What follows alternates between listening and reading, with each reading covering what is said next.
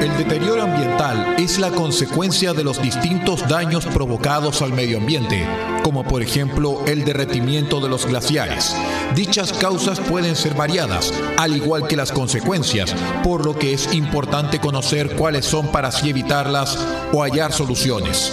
Existen distintos factores o aspectos que influyen en el deterioro del medio ambiente, como el agotamiento de los recursos naturales, el sector de industrias, la forestación, deterioro del hábitat, especies introducidas en otros hábitats y la contaminación en cualquiera de sus tipos.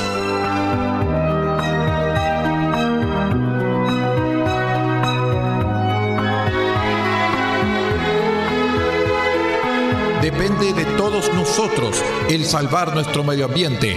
Escuchemos el grito de la naturaleza. RCI Comunicaciones, comprometido con la ecología y el medio ambiente.